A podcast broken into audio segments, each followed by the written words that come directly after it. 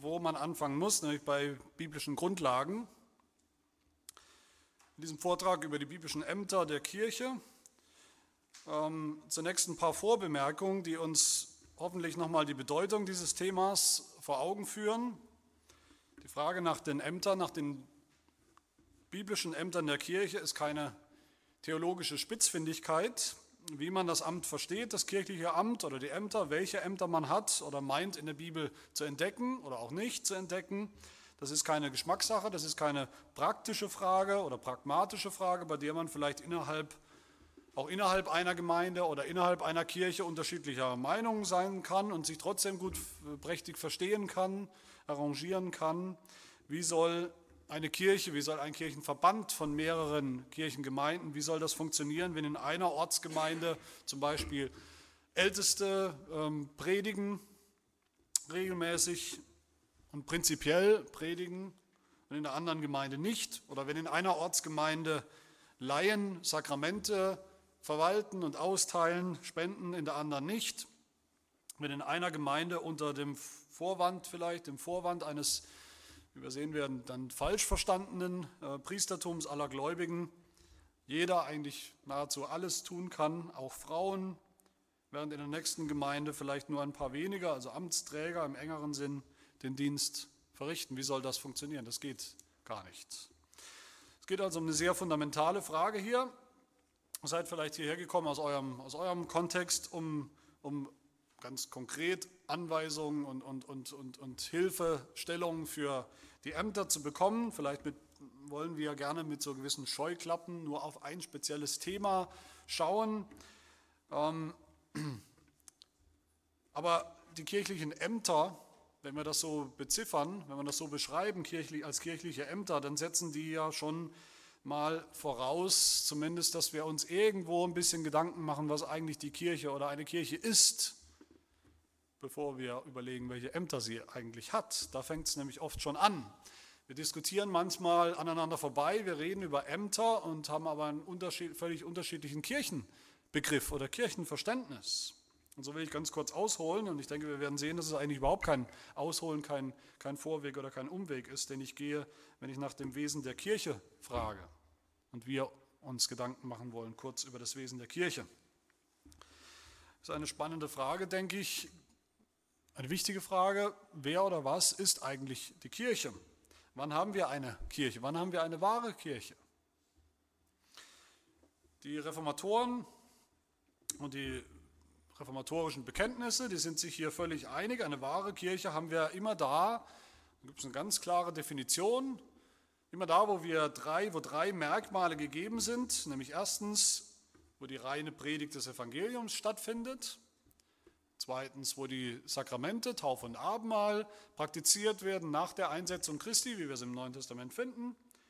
Und drittens, wo Kirchenzucht praktiziert wird nach dem Wort Gottes. Als Beispiel für so eine Zusammenstellung oder Definition will ich unser niederländisches Glaubensbekenntnis heranziehen, Artikel 29. Aber ich will auch sagen, das ist nicht spezifisch reformiert, solche Definitionen von der wahren Kirche. Das finden wir bei den Lutheranern ganz genauso in der Confessio Augustana zum Beispiel, im Augsburgischen Bekenntnis, das ist gut reformatorisch. Aber im niederländischen ähm, Bekenntnisartikel 29 lesen wir und bekennen wir, die Kennzeichen, durch welche die wahre Kirche sich von jenen, also den falschen Kirchen unterscheidet, sind diese. Wenn sie aufgezählt. Wenn sich die Kirche der reinen Predigt des Evangeliums und der lauteren Verwaltung der Sakramente nach der Einsetzung Christi bedient, wenn sie sich der Kirchenzuchtrecht zur Besserung der Fehler bedient. Das sind also diese drei, die ich gerade erwähnt habe. Manchmal ist das vor allem das letzte mit der Kirchenzucht nicht so ausdrücklich ähm, als Merkmal formuliert, aber in der Sache war man sich einig. Es gab, es wird manchmal so hingestellt, als gab es bestimmte Vertreter, die so die Kirchenzucht nicht wirklich als Merkmal einer wahren Kirche angesehen haben. Das ist völliger Quatsch. Es gab keine Kirchen in der Reformation, die nicht, in denen nicht für Zucht und Ordnung gesorgt wurde, ganz einfach. Also das ist das, sagen wir, die Grunddefinition, das Sine qua non, das Was. Was macht eine Kirche zur Kirche? Aber ich denke, da brauchen wir nicht allzu weit zu suchen. Es leuchtet uns ein, wenn wir diese drei Merkmale hören oder uns anschauen, die eine Kirche erst zur Kirche Jesu Christi machen, dann stellt sich sofort auch die Frage nach dem Wer. Wer macht das? Diese drei Merkmale haben ja mit Menschen zu tun. Wer hat die Aufgabe, das Evangelium rein zu verkündigen? Wer passt auf auf den, der das tut, dass es geschieht? Wer hat die Aufgabe, die Sakramente zu spenden, auszuteilen? Wer hat die Aufgabe, die Sakramente zu überwachen, dass das ordentlich passiert? Wer praktiziert die Kirchenzucht? Ist es die Obrigkeit, der Staat sozusagen? Das war ja auch eine Diskussion, die wir heute nicht mehr so haben. Die Kirche und dann wer in der Kirche? Alle? Praktizieren alle in der Kirche die Kirchenzucht oder sind es bestimmte Vertreter? Das heißt, ich denke, das verstehen wir, die, die Frage nach dem Wer, die, die Ämterfrage, nach den Personen, die Personalfrage, die ist ganz zentral eigentlich verbunden schon mit dem Wesen der Kirche. Das lässt sich nicht trennen. Und es ist das Erbe, ein Erbe des Schwärmertums, des Täufertums, dass wir das heute nicht mehr so sehen, dass wir das versuchen abzukoppeln. Die Schwärmer, äh, die Täufer und Schwärmer in der äh, Zeit der Reformation, das waren sozusagen die Hypergeistlichen, äh, die Superfrommen, die meinten, wie ich es vorhin schon mal angedeutet habe, Gott kann doch auch alles direkt und unmittelbar wirken in der Gemeinde durch den Heiligen Geist. Gott braucht, Gott ist nicht angewiesen auf menschliche Vermittler, das ist sogar schädlich und ungeistlich. Und wenn er das kann, wenn er das tut, wozu brauchen wir dann menschlich, menschliche, menschlich fehlbare Amtsträger? Der Heilige Geist kann das doch am allerbesten. Der Heilige Geist kann uns belehren, äh, viel besser als es Menschen können. Und in letzter Konsequenz brauchen wir auch keine Taufe mit Wasser und brauchen wir auch kein Abendmahl, wo wir Brot und Wein zu uns nehmen. Es geht um den geistlichen Gehalt, haben die Schwärmer gesagt. Es geht eigentlich um die Taufe mit dem Heiligen Geist, nicht die Taufe mit Wasser. Und dafür brauchen wir keinen Menschen, der das austeilt. Ein schwärmerisches Verständnis von Kirche führt zu einem schwärmerischen Verständnis der Ämter oder eigentlich korrekter einer schwärmerischen Ablehnung der Ämter. Und ein evangelikales Verständnis von Kirche, evangelikal brauche ich hier jetzt im Sinn von, von pietistisch und auch dieser starken Betonung auf, auf den Individualismus, ich, der einzelne Gläubige mit unmittelbarer Verbindung irgendwie zu Gott. Eine extreme Betonung des sogenannten allgemeinen Priestertums, alle Christen sind gleich. Und damit basta. Das meine ich damit. So ein evangelikales Verständnis von Kirche ist ähm, eigentlich zwei Punkte. Erstens, die Kirche ist, ähm, Kirche ist Gemeinde. Man redet nicht von Kirche und das mit einem bestimmten theologischen Hintergrund. Es geht um die Gemeinde. Das ist ein kongregationalistisches Verständnis im Evangelikalismus. Man kennt im Grunde eigentlich gar nichts außerhalb der Ortsgemeinde, keine wirkliche Kirche, sondern es gibt nur die Gemeinde vor Ort. Das ist das Erste. Und das Zweite, was die Evangelikalen angeht, ist, dass Gemeinde eigentlich nichts mehr ist als die Versammlung von Gläubigen. Da, wo Gläubige eben zusammenkommen, das ist Gemeinde. Und die, ist, die organisiert sich demokratisch, basisdemokratisch. Und so ein evangelikales Verständnis von Gemeinde oder Kirche führt dann natürlich auch zu einem evangelikalen Verständnis des Amtes. Auch hier normalerweise in evangelikalen Gemeinden, Evangelikalismus, wird das Amt, das kirchliche Amt, abgelehnt. Ich will damit nicht sagen, dass es keine Ältesten gibt. Es gibt es in manchen dieser äh, äh, Freikirchen, gibt es Älteste, Diakone, auch Pastoren. Es geht um den Gedanken des Amtes, dazu werden wir gleich kommen. Das wird abgelehnt. Es sind einfach bestimmte Funktionen, die eben jemand erfüllt. Das heißt also nochmal in der Konsequenz, welche Antworten wir geben vom Wort Gottes auf die Frage nach dem Wer. Wer macht was in der Gemeinde? Das ändert den Charakter des Dienstes der Gemeinde und das ändert den Charakter der Gemeinde.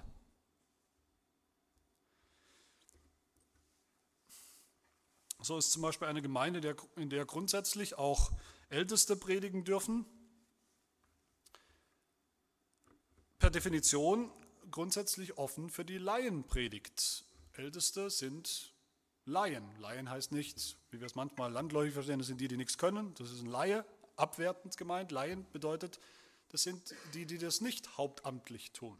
Ja, das meine ich damit. Und wenn man grundsätzlich Älteste sagt, die können genauso predigen wie ein Pastor, oder es gibt gar keinen Unterschied, dazu werden wir gleich kommen, dann ist so eine Gemeinde grundsätzlich offen für Laienpredigt allgemein. Dann ist die Frage, ab wann dann jeder predigt.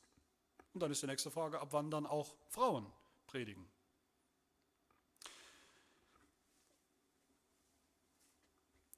Das ist natürlich kein Zufall, dass in reformierten Kirchenordnungen und ich denke auch in jeder ordentlichen Dogmatik, in jeder ordentlichen Ekklesiologie, also Lehre von der Kirche, haben wir, gibt es die Frage nach dem Wesen der Kirche. Was ist die Kirche? Was macht die Kirche aus? Und was folgt logisch darauf? Eigentlich immer, wenn man mal reinschaut in die Dogmatiken oder die Kirchenordnung, Artikel von der Leitung dieser Kirche. So haben wir das zum Beispiel in Artikel 29 vom niederländischen Glaubensbekenntnis gerade gehört, die, die Definition, wenn wir so wollen, der wahren Kirche. Und dann kommt Artikel 30, wo es heißt, wir glauben, dass diese wahre Kirche regiert und gelenkt werden muss durch jene geistliche Verwaltung, die uns Gott selbst in seinem Wort gelehrt hat. Nämlich, dass in ihr Diener und Pastoren sind, um zu predigen und die Sakramente zu verwalten, Außerdem Älteste und Diakonen, welche gemeinsam mit ihnen das Presbyterium oder den Kirchenrat bilden, damit durch diese Mittel die wahre Religion erhalten und die wahre Lehre verbreitet werde, die den Lastern ergebenen Leute geistlich getadelt und gebessert und gleichsam durch den Zaum der Zucht gezügelt werden und so weiter und so fort. Ähm, auch das ist nicht spezifisch reformiert, wie gesagt. Das finden wir auch in lutherischen und in anderen Kirchenordnungen oder auch Bekenntnisschriften und auch Dogmatiken, das Wesen der Kirche und dann die Leitung der Kirche. Wer? Die Personalfrage. Also das biblische Wesen der Kirche führt uns zu den Ämtern. Auf jeden Fall. Auch wenn wir meinen, wir geben keine Antwort auf diese Personalfragen, wir tun das. Jeder tut das. Und hier brauchen wir eine, eine klare biblische Unterscheidung und Definition sonst von den einzelnen Ämtern, sonst können diese Leute, die diese Ämter ausfüllen, auch ihre Arbeit eigentlich nicht richtig vollbringen. Wenn wir nicht klar sind, das ist die Aufgabe des einen Amtes, das ist die Aufgabe des anderen, dann macht, versucht jeder alles zu tun und macht jeder von allem ein bisschen was, aber eben, eben nicht richtig und nicht ordentlich. Ähm, mit den Anforderungen für diese Ämter werden wir uns beschäftigen im zweiten Vortrag von, von Raphael. Und damit sind wir auch eigentlich mittendrin in dem, was wir Kirchenordnung nennen. Und das ist dann nochmal das spezielle Thema auch vom dritten Vortrag. Äh, Kirchenordnung, dass es eine Ordnung in der Kirche braucht, dass man weiß, wer macht was. Das ist keine preußische Erfindung, ähm, wie man manchmal denken könnte. Das ist nicht die Erfindung des äh, Verwaltungsapparates des Deutschen. Ähm, das ist ein zutiefst biblisches Prinzip, dass alles ordentlich zugeht in der Kirche, dass nicht Chaos herrscht und oh, da muss dieses gemacht werden. Ja gut, wer macht's? Ja, jemand macht es und dann wird es schon gemacht. Sondern dass es ordentlich zugeht in der Kirche. Ähm, das ist ein, ein biblisches Prinzip. Und Kirchenordnung ist zu einem großen Teil Ämter. Wer macht was in der Kirche Jesu Christi? Ich habe es vorhin schon gesagt, Einführen der Reformation wird oft reduziert, auch in diesen Tagen wieder reduziert auf vielleicht auf, auf fünf Solas oder was auch immer, als wäre das alles gewesen. Wer das tut, der hat sicherlich nie Johannes Calvin gelesen oder andere große Reformatoren für Calvin und viele andere. Vor allem in der zweiten Generation der Reformation war es ganz klar, Reformation ist Reformation der Lehre, aber auch der Ordnung, der Kirche. Das ist mindestens genauso wichtig. Vielleicht sogar noch ein Schritt wichtiger, weil die Ordnung erst wieder hergestellt werden muss, damit die Lehrer wieder da sind, die dann die Lehre, die wahre Lehre verbreiten. Wenn wir niemanden haben, der das tut, können wir lange die Lehre reformieren. Sie bleibt verschlossen. Vielleicht habt ihr mal gehört von dem Ruf der Reformation nach einer, es wurde damals auch in der Reformation ähm, äh, so, so, so, so, ein, so ein Satz geprägt, einer Reformation der Kirche an Haupt und Gliedern. Und Haupt meint hier natürlich nicht Christus als Haupt. Christus muss nicht reformiert werden. Es meint das Kirchenhaupt, die Kirchenleitung. Äh, die, die, die, diejenigen, die eine Funktion, ein Amt in der Kirche haben. Da muss Reformation ansetzen. dass es weltweit unterschiedliche reformierte Kirchen gibt oder presbyterianische Kirchen gibt, die sich manchmal in recht wenig unterscheiden eigentlich. Und eines der wenigen Unterscheidungsmerkmale ist vielleicht das Amtsverständnis. Die Anzahl der Ämter vielleicht. Wie viele gibt es denn in der Kirche? Das ist vielleicht, mag vielleicht tragisch sein, das ist auch tragisch, wenn man sagt, die Kirchen haben so viel gemeinsam und dann unterscheiden sie sich nur oder fast nur zum Beispiel in der Anzahl der Ämter. Das mag tragisch sein und da müsste man auch darüber diskutieren, aber zumindest zeigt uns das eines, denke ich, deutlich, dass historisch die Frage einfach ernst genommen wurde.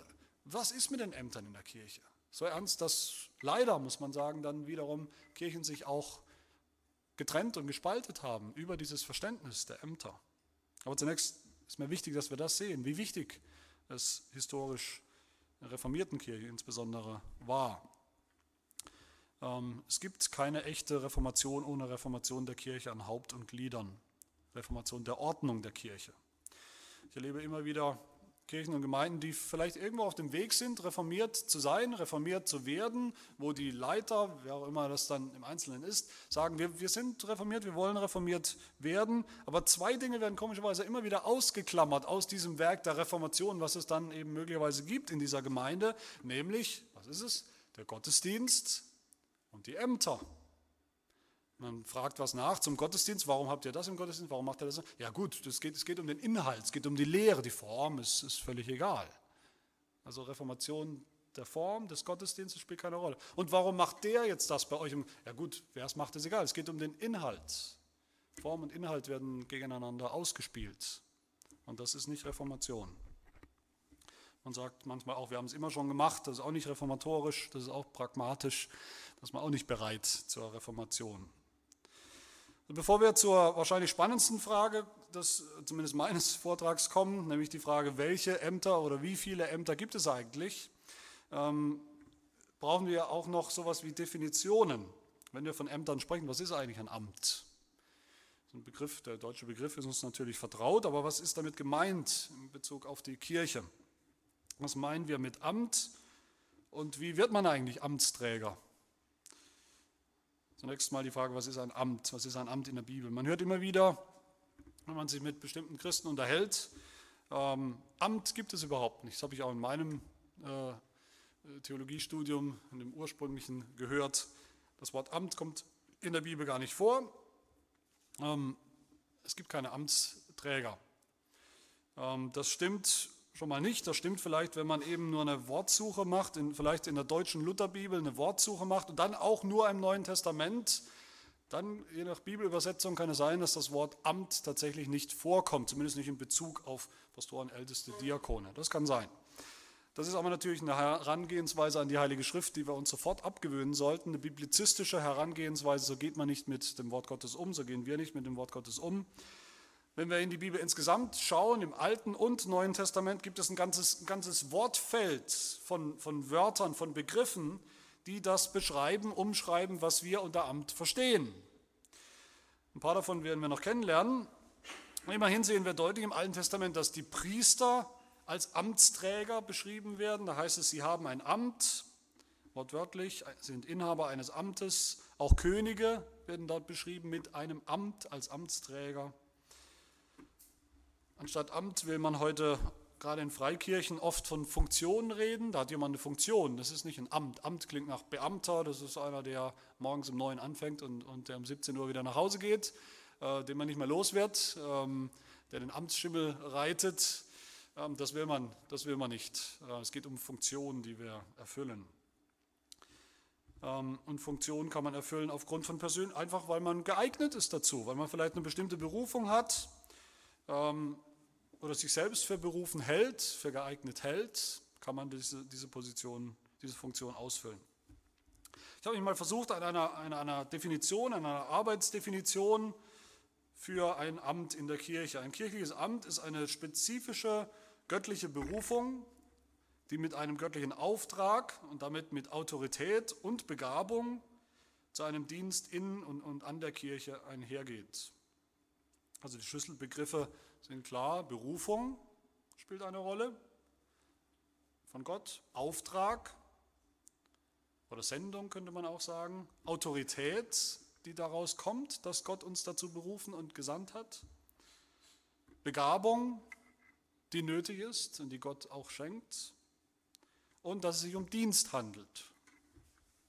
Das sind die fünf Schlüsselbegriffe, die ich da zusammengefügt habe. Also kirchliches Amt, eine, eine bestimmte göttliche Berufung mit einem göttlichen Auftrag und damit auch mit Autorität, mit Begabung, die Gott schenkt dafür und es führt zu einem Dienst an der Kirche oder in der Kirche. Dasselbe, ist derselbe Gott, derselbe Gott, der beruft und sendet, der begabt auch. Aber wir müssen hier aufpassen, oft wird umgekehrt argumentiert, sagt ja, wenn jemand eine Gabe hat, eine Geistesgabe, eigentlich muss man nur Folgendes tun. Ich weiß nicht, ob ihr das kennt. Ich habe das auch miterlebt in manchen Freikirchen. Du bist kaum, kaum äh, angekommen mit beiden Füßen in dieser Gemeinde, dann schieben sie dir schon einen Gabentest unter die Nase, musst einen Gabentest ausfüllen. Und dann kommt dabei raus, du bist ein Leiter, du hast die, die Geistesgabe der Leitung, du hast die Geistesgabe der vielleicht Heilung oder was weiß ich, was es alles gibt. Und dann ist das Ding gebongt. Ab nächster Woche wirst du in irgendeine Leitungshauskreisleiter oder was weiß ich für ein Leiter bestimmt oder Lobpreisleiter oder was, was auch immer für ein Leiter. Wenn du noch Gitarre spielen kannst, dann bist du prädestiniert. Also man, man schaut auf eine bestimmte Gabe und dann muss das auch bedeuten, dass man dazu berufen ist. Das ist aber im Umkehrschluss gilt das so nicht. Aber was wichtig ist, natürlich, Gott schenkt die Gaben, um den Dienst auszufüllen, zu dem er uns oder Menschen berufen hat. Wichtig ist jetzt, dann verstehen wir, glaube ich, dass das Amt, das kirchliche Amt besser, wenn wir es äh, abgrenzen. Äh, man muss es abgrenzen in zwei Richtungen, damit wir es besser einordnen können. Ich habe es mal betitelt, das ist natürlich sind ein bisschen äh, mangelhafte Begriffe, aber ich sage mal, man muss es abgrenzen, das kirchliche Amt nach oben abgrenzen und nach unten.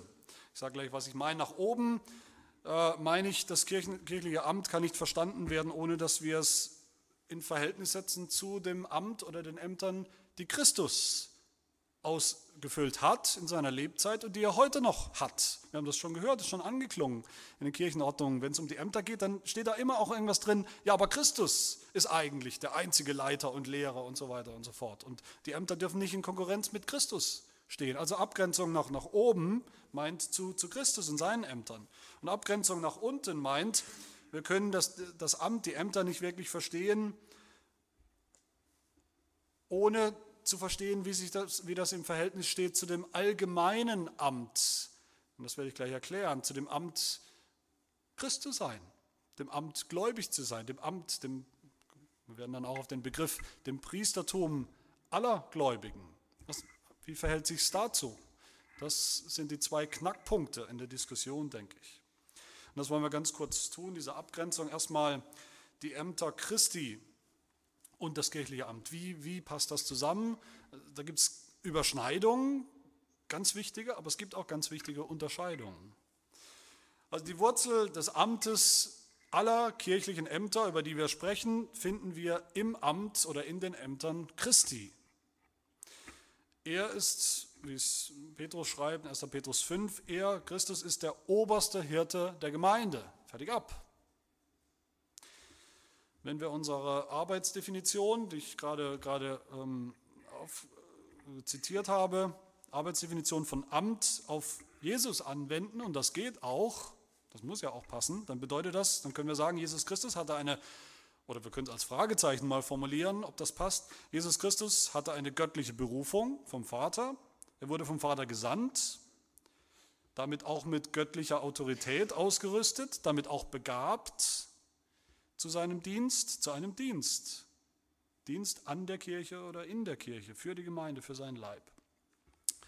Das ganze Leben Jesu begreifen wir nur innerhalb von bestimmten Koordinaten, nämlich den Koordinaten eines Messias.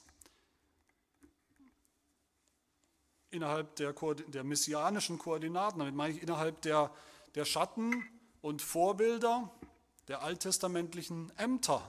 Messias verstehen wir nicht, was Messias bedeutet, verstehen wir nicht ohne die Vorbilder der alttestamentlichen Ämter, des Königs, des Priesters und des Propheten. Dazu kommen wir gleich, auf diese drei Ämter werden wir gleich nochmal kommen. Aber das ganze Leben Jesu war ein, ein, Dienst, ein ultimativer Dienst an der Kirche, der Dienst der Liebe, der Dienst der Selbstaufopferung für die Kirche. was auch immer wir vom Amt noch sagen werden oder zu sagen haben, das absolute Primat oder die Einzigartigkeit des Amtes Christi als einziges Haupt, also höchstes und, höchstes und, und einziges Haupt der Kirche, das muss in allem bewahrt sein und bewahrt bleiben. Das war natürlich die Hauptkritik der Reformatoren an der römisch-katholischen Kirche oder eine sehr äh, deftige Kritik, besonders gegen den Papst, dass er sich an die Stelle Christi gesetzt hat, in direkter Konkurrenz mit dem einen Haupt Christus als noch ein Haupt oder als Stellvertreter. Deshalb finden wir in allen reformatorischen Bekenntnissen solche Aussagen wie Artikel 29 dem Niederländischen, habe ich schon gelesen, dass die wahre Kirche Christus als einziges Haupt anerkennt. Christus als einziges Haupt. Oder Artikel 31 heißt es, dass er, Christus, der eine allgemeine Bischof und Haupt der Kirche ist. Oder im Westminster Bekenntnis Artikel 8 über die Ämter Christi, da heißt es, es hat Gott in seinem ewigen Vorsatz gefallen, den Herrn Jesus, seinen eingeborenen Sohn, zum Mittler zwischen Gott und Menschen, zum Propheten, Priester und König, zum Haupt und Heiland seiner Kirche zu erwählen und einzusetzen. Und niemals, er hat ihn niemals abgesetzt. Er ist das immer noch. Daraus folgt im Westminster Bekenntnis dann später, Artikel 25 heißt es, es gibt kein anderes Haupt der Kirche außer dem Herrn Jesus Christus. Auch der Papst von Rom kann nicht in irgendeinem Sinn ihr Haupt sein, sondern er ist der Antichrist in der ursprünglichen Fassung des Westminster Bekenntnisses. Aber wie gesagt, wir müssen nicht nur trennen, das ist wichtig, dass wir sagen, so weit gehen die kirchlichen Ämter, die können niemals in Konkurrenz treten zu Jesus Christus, sie ersetzen Jesus Christus nicht, er braucht nicht ersetzt zu werden, er ist ja immer noch da. Er lebt und regiert und herrscht und lehrt. Ähm, abgrenzen, abtrennen, aber wir müssen auch auf der anderen Seite die Gemeinsamkeiten feststellen. So sehen wir der Heiligen Schrift, wie das kirchliche Amt begründet liegt, im Amt Jesu, im Amt Christi, in den Ämtern Christi, trotz aller Unterschiede. Ähm, Nochmal Westminster Bekenntnis Artikel 25, auch wenn es jetzt nicht unser Bekenntnis hier ist, aber es ist stellvertretend, denke ich, für, für viele oder für die meisten reformierten Bekenntnisse. Da heißt es, dieser katholischen sichtbaren Kirche, katholisch heißt allumfassenden äh, Kirche, allgemeinen Kirche hat Christus das geistliche Amt, die Aussprüche und die Ordnung Gottes gegeben, um die Heiligen in diesem Leben bis zum Ende der Welt zu sammeln und zu vervollkommnen. Und er sorgt durch seine eigene Gegenwart und seinen Geist gemäß seiner Verheißung dafür, dass sie dies überhaupt bewirken kann. Die Hauptbelegstelle, auf die, wir schon, auf die ich schon hingewiesen habe und auf die wir immer wieder kommen werden, ist Epheser 4 wo wir sehen den Zusammenhang zwischen Christus und seinem Amt und dem kirchlichen Amt. Christus, alleiniges Haupt der Kirche, wird da deutlich ausgedrückt in Epheser 4, wir haben das gehört. Aber es wird auch gesagt, mit seinem Weggang, seiner Himmelfahrt hat sich die Situation geändert. Er regiert immer noch in der Kirche, aber regiert jetzt anders. Mittelbar, könnte man sagen. Durch Mittel, durch menschliche Mittel. In seinem Weggang hat er sein Amt, ohne es aufzugeben, ähm, mitgeteilt an menschliche Amtsträger. Epheser 4, Vers 10, der hinaufgestiegen ist und über alle, über alle Himmel, damit er alles erfülle, der hat in Vers 11 etliche jetzt als Apostel gegeben, als Propheten, Evangelisten, Hirten und Lehrer zur Zurüstung der Heiligen für das Werk des Dienstes, das er eigentlich tut. Immer noch. Kirchliche Amt hat also mit, mit, man kann es schon sagen, mit Stellvertretung, mit Repräsentation zu tun. Jesus Christus auf Erden zu repräsentieren, der Gemeinde zu repräsentieren. Anders gesagt, ein, ein, ein, spezieller Christus mit speziellen Ämtern und Aufgaben wird repräsentiert auf, auf der Erde in der Gemeinde durch spezielle Ämter, durch spezielle Amtsträger. Das heißt, und das will ich ganz deutlich sagen, die Frage nach den Ämtern in der Kirche ist letzten Endes auch eine Frage nach Christus, nach der Christologie, um es mal theologisch zu sagen. Wie ist Christus in der Gemeinde präsent oder repräsentiert? Um nur eine Bibelstelle zu nennen, die das deutlich macht, Lukas 10, Vers 16, wo Jesus sagt zu, zu den Jüngern, berufen, gesandt, wer euch hört, der hört mich. Und wer euch verwirft, der verwirft mich. Das ist Repräsentation. Das ist der christologische Aspekt des Amtes.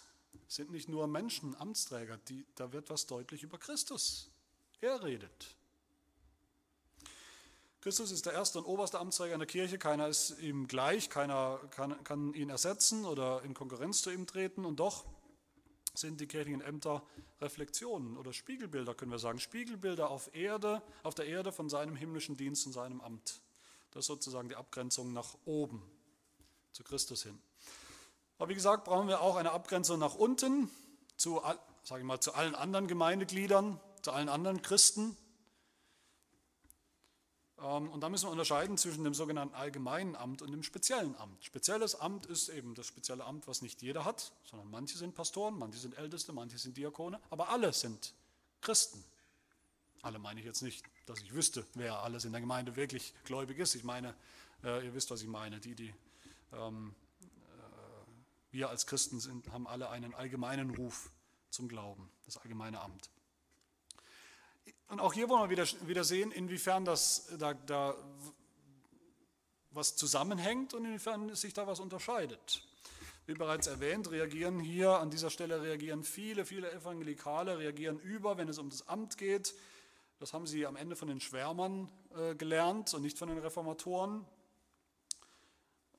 Nur, dass ich äh, manche Evangelikale heute berufen auf keinen geringeren als Martin Luther. Sie berufen sich immer wieder oder meinen sich immer wieder auf Martin Luther berufen zu können, seine Wiederentdeckung vom sogenannten Priestertum aller Gläubigen. Eigentlich ist das, wie gesagt, was sie bewirken wollen, ist eigentlich zutiefst schwärmerisch und täuferisch, aber sie wollen immer wieder Luther heranziehen. Deshalb will ich auch mal Luther heranziehen und gebrauchen, um diese eine wesentliche Unterscheidung und Abgrenzung vorzunehmen, nämlich die zwischen dem sogenannten allgemeinen Amt von jedem Christen und dem speziellen kirchlichen Amt. Äh, ich denke, es ist gerade hier ein Mangel an Abgrenzung, ähm, auch ein Mangel am rechten Verständnis des Priestertums aller Gläubigen, der hinter der Verwirrung steht, die wir haben in vielen Kirchen, in vielen Gemeinden. Also dass man einerseits vielleicht spezielle Ämter oder Funktionen zumindest hat. Aber doch im Ernstfall kann dann doch praktisch jeder alles tun in, in vielen Gemeinden. Ähm, und deshalb wollen wir hier abgrenzen. Das allgemeine Amt, was ist damit gemeint? Luther hat das bekannter, bekanntermaßen, man könnte sagen, wiederentdeckt, hat es uns zurückgegeben wie kein anderer. Das, das will niemand in Abrede stellen. Er hat wieder betont, gegen Rom natürlich, dass jeder Christ ein Priester ist. So konnte es Luther sagen, dass jeder Christ zum Priester gesalbt ist. Wir brauchen nicht einen Papst und Bischöfe, wir alle sind Priester, ein geistiges Priestertum. Es gibt keine speziellen Priester im, im, im alttestamentlichen Sinne, schon gar nicht mehr, das gibt es nicht mehr, hat Luther gesagt. Nach 1. Petrus 2, Vers 9 sind alle Gläubigen ein königliches Priestertum, ein heiliges Volk, ein Volk des Eigentums, damit es die Tugenden dessen verkündet. Das, jeder ist ein, ein Verkünder, jeder ist ein Prediger, könnte man sagen. Christus ist der einzige ewige hohe Priester. Es gibt keine Priester mehr heute. Aber im Glauben, in der Gemeinschaft mit Christus hat jeder Christ jetzt Anteil an seinem Priestertum. Das ist das allgemeine Amt. Priester zu sein ist die allgemeine Berufung von allen Christen. Luther schreibt in seiner Schrift an den christlichen Adel 1520 der deutschen Nation, alle Christen sind wahrhaft geistlichen Standes, alle. Und ist unter ihnen kein Unterschied, denn des Amts halben allein. Demnach, so werden wir allesamt durch die Taufe zu Priestern geweiht. Was aus der Taufe gekrochen ist, das mag sich rühmen, dass es schon Priester, Bischof und Papst geweiht sei, obwohl es nicht jedem ziemt, dieses Amt auch auszuüben. Und so finden wir das auch, diese, diese Verbindung zwischen dem Amt Christi und unserem allgemeinen Amt als Gläubigen finden wir auch in unserem im Heidelberger Katechismus Frage 32. Zuerst in Frage 31 ist die Rede von den Ämtern Christi, die er inne hatte und noch hat. Und dann heißt es in Frage 32, ganz logisch, schließt sich an, warum aber wirst du eigentlich ein Christ genannt? Also warum hast du den Namen Christ? Was bedeutet das? Und die Antwort, weil ich durch den Glauben ein Glied Christi bin und dadurch an seiner Salbung Anteil habe. Und Salbung ist Salbung zu, zum Amt. Das ist das allgemeine Amt. Frage 32 im Heidelberger ist ein Bekenntnis von jedem Christen. Das ist nicht für, für Älteste oder sowas. Das ist das allgemeine Amt oder auch das Priestertum aller Gläubigen. Alle Christen haben zunächst dieselbe Berufung zum Glauben und zum Dienst und deshalb auch denselben geistlichen Wert. Auch das war in der Reformation wichtig. Es ist nicht, dass die Kleriker mehr wert sind als das, einfache Volk, die Laien. Alles sind geistlich genau so viel wert und, und jede Berufung ist, hat einen Wert an sich. Nicht nur geistliche, klerikale Berufungen. Aber ich denke, wer genau zugehört hat in diesem Luther-Zitat, äh, der hat auch gesehen, dass das eben gerade nicht bedeutet, dass auch alle Christen jetzt alles tun können in der Kirche. Luther hat ja gesagt, was aus der Taufe gekrochen ist, das mag sich rühmen, dass es schon Priester, Bischof und Papst ist. Eigentlich sind wir alle Papst, wir sind alle Bischöfe. Aber er sagt weiter, obwohl es nicht jedem ziemt, dieses Amt auch auszuüben. Also er hat schon hier eine klare Einschränkung. Jeder Christ hat nach Luther die Befugnis, die Berufung, die Salbung, die Schrift zu verstehen, die Schrift zu lesen. Er sollte sie lesen, er kann sie verstehen. Lehre zu verstehen, Lehre zu beurteilen sogar. Das macht aber nicht jeden Christen zum Lehrer oder zum Ältesten oder zum Pastor. Auch nach Luther nicht. Niemals. In fast allen Stellen, die ich gesehen habe, wo Luther vom Priestertum aller Gläubigen spricht, spricht er unmittelbar danach genauso deutlich vom speziellen Amt. Dass es eben Pastoren braucht. Pfarrer, wie er sagt, in der Kirche. Das wird gern vergessen. Und damit zum speziellen Amt, allgemeine Amt, jetzt das spezielle Amt. Luther hat, wie gesagt, dieses, das Priestertum aller Gläubigen niemals ausgespielt gegen ein spezielles kirchliches Amt oder spezielle Ämter. Er hat voll anerkannt, dass es Ämter in der Kirche gibt, geben muss. Zum Beispiel Prediger, eben zu dem nicht alle gleichermaßen berufen sind. So heißt es dann auch, natürlich im Rückgriff auf Luther in, der, äh, in dem Augsburgischen Bekenntnis, Confessio Augustana, in Artikel 5 vom Predigtamt, um diesen Glauben zu erlangen, hat, also den allgemeinen christlichen Glauben zu erlangen, hat Gott das Predigtamt eingesetzt, das Evangelium und die Sakramente gegeben, durch die er als durch Mittel den Heiligen Geist gibt, der den Glauben, wo und wann er will, in denen, die das Evangelium hören, wirkt. Also es ist auch bei den Lutheranern ganz klar konfessionell, dass es diese speziellen Ämter gibt. Nicht Priestertum aller Gläubigen, das ist das Nonplusultra. Das spezielle Amt, das bedeutet nicht eine Hierarchie, dass jetzt wieder eine Hierarchie eingeführt wird, wie man es in Rom kannte oder kennt. Es ist ein Dienst, ein Dienst, den bestimmte von Gott berufene Menschen tun, dienenderweise, auch man könnte sagen stellvertretend in der Gemeinde und für die Gemeinde ausüben. Es ist eine Setzung Gottes und eine Frage der Ordnung, der Kirchenordnung, dass es solche Ämter gibt. Wenn wir das mal zusammenfassen, was ich hier gerade gesagt habe in diesen Abgrenzungen, wenn die Abgrenzung nach oben fehlt zu Christus und seinem Amt, seinen Ämtern, wenn sozusagen irgendein kirchliches Amt gleichgesetzt wird, mehr oder weniger, vielleicht nur in der Praxis, aber das reicht ja schon, mit Christus, dann haben wir Hierarchie, Hierarchismus, dann haben wir ein Episkopat, dann haben wir ein Papsttum, dann haben wir all das. Das ist vielleicht weniger unsere Gefahr, weniger, ich sage nie, niemals nie, aber vielleicht weniger. Wenn die Abgrenzung nach unten fehlt, das ist vielleicht eher unsere Gefahr. Also Gleichsetzung von Priestertum aller Gläubigen, des allgemeinen Amtes mit dem speziellen Amt. Dann haben wir das, was wir Kongregationalismus nennen, Basisdemokratie als Prinzip der Gemeindeleitung und der Gemeindeverwaltung. Man wählt und die Mehrheit sagt, hat gesprochen. Und dann wird irgendwann alles mehrheitlich besprochen, auch die Lehre. Es gibt keine Autorität mehr. So viel zu diesen Abgrenzungen. Ähm, jetzt die Frage, wie bekommt man so ein Amt? Ich will hier ganz kurz und bündig sein. Es gibt kein Amt ohne Ordination. Ordination vom, vom Begriff her bedeutet einfach Setzung, Einsetzung. Das sehen wir überall in der Heiligen Schrift. Das war schon bei Jesus Christus so. Ich erinnere nochmal, dass sein Leben sich abspielte. Jesu Leben verstehen wir eigentlich, wie gesagt, nur innerhalb der messianischen Kategorien oder, oder Koordinaten. Er war gesandt als der Messias und als Messias wurde er gesalbt.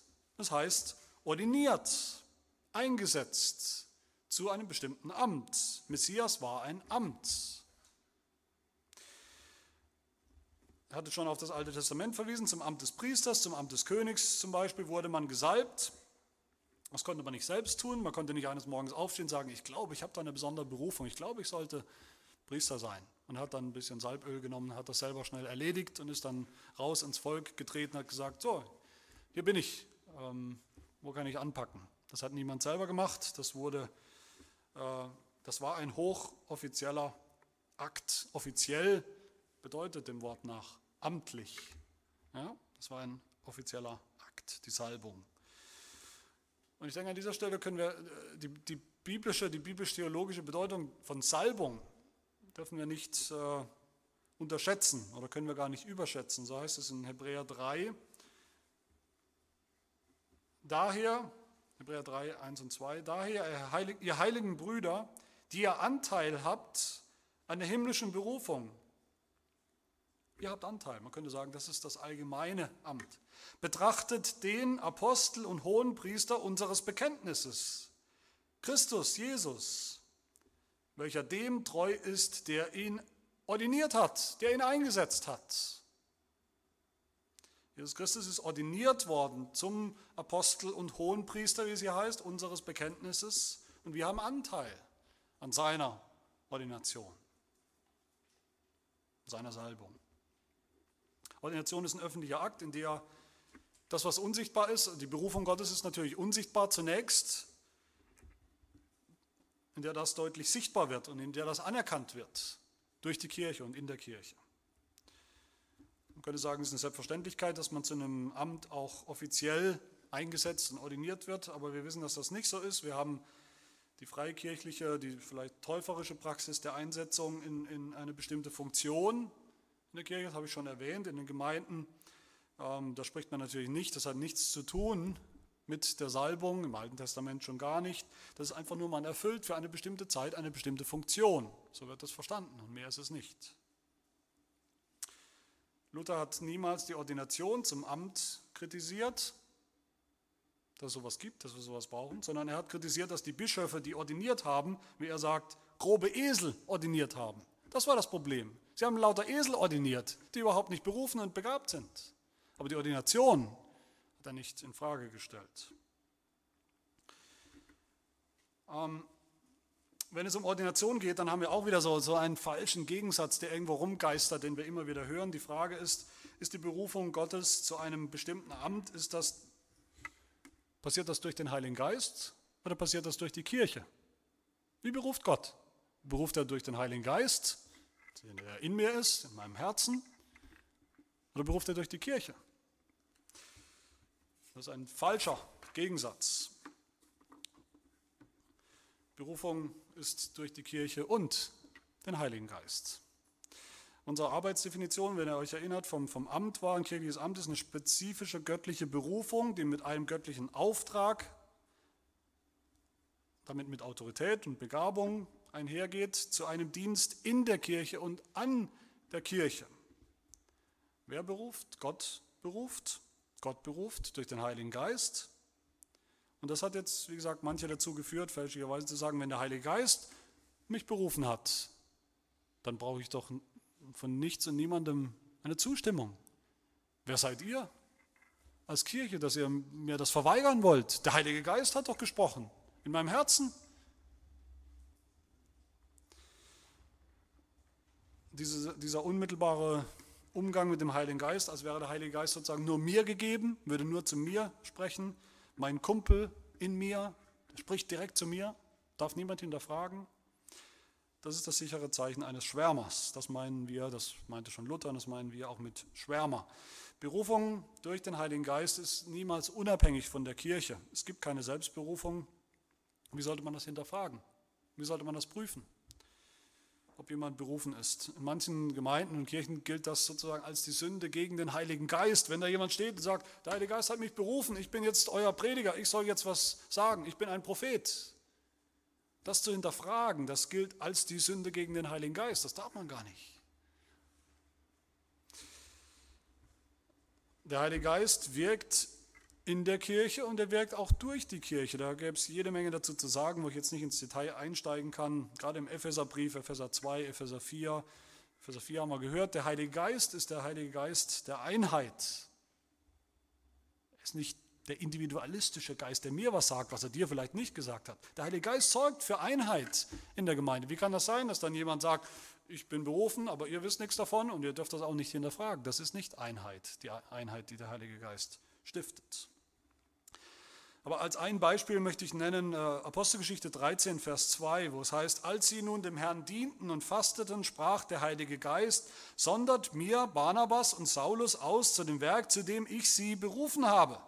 Der Heilige Geist beruft hier ganz klar Barnabas, Barnabas und Saulus, aber durch die Kirche. Die Kirche war ja involviert und hat sie ordiniert und entsandt. Wir unterscheiden manchmal in der Theologie, und ich denke, es ist eine wichtige, eine, eine gute, hilfreiche Unterscheidung zwischen einer inneren Berufung und einer äußeren Berufung. Ich denke, es ist beides ist, ist wichtig. Innere Berufung ist natürlich auch wichtig. Das innere Berufung ist sozusagen der Wille, der Wunsch, die Leidenschaft, das Begehren, die innere Überzeugung, ein bestimmtes Amt ausfüllen zu wollen. Und das zu können, so Gott mir hilft dabei natürlich.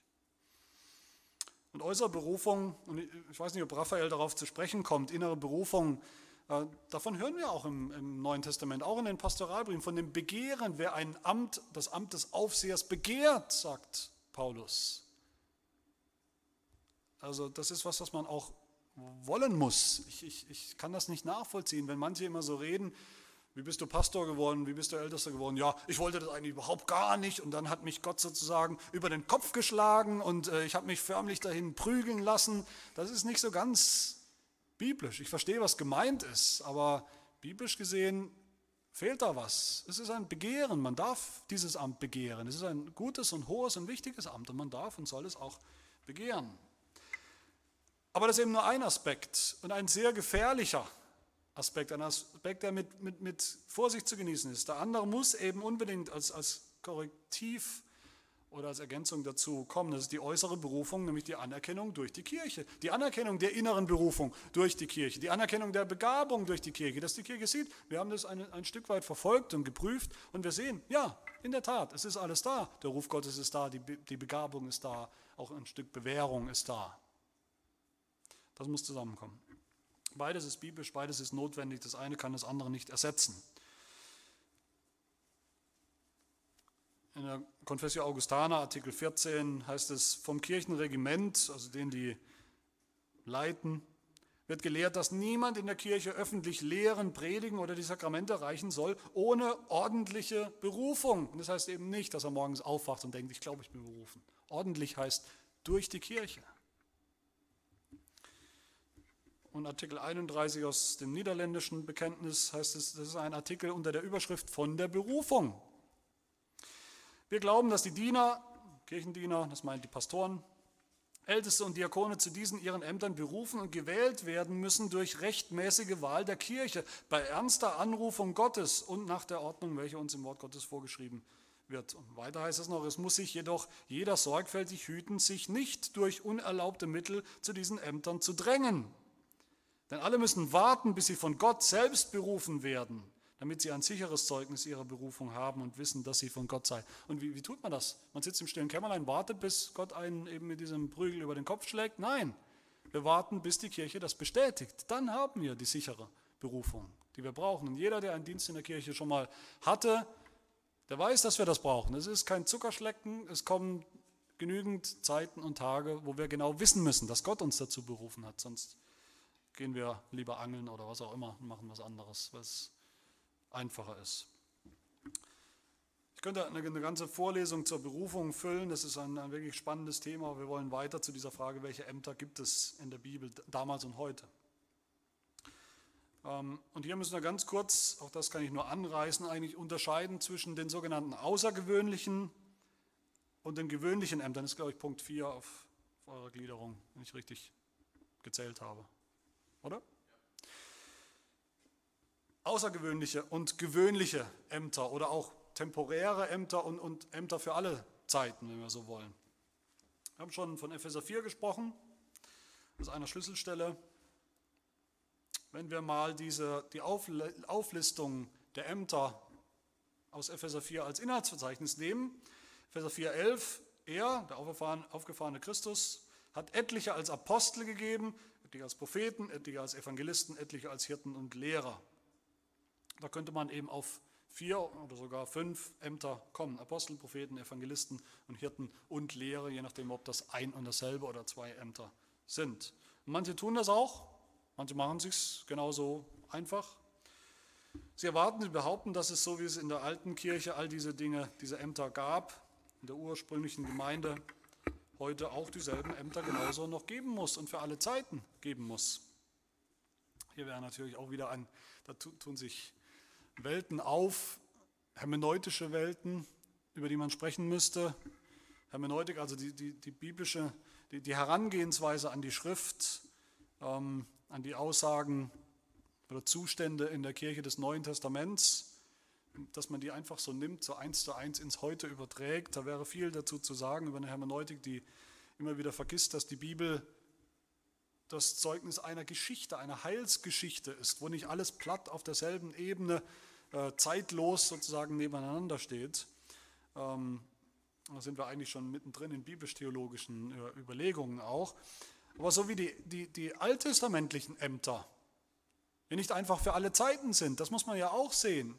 Kein Mensch, oder es gibt ein paar, aber ich sage mal, kein vernünftiger Mensch würde heute erwarten, dass in der Gemeinde, im Volk Gottes, plötzlich wieder ein König aufstehen wird.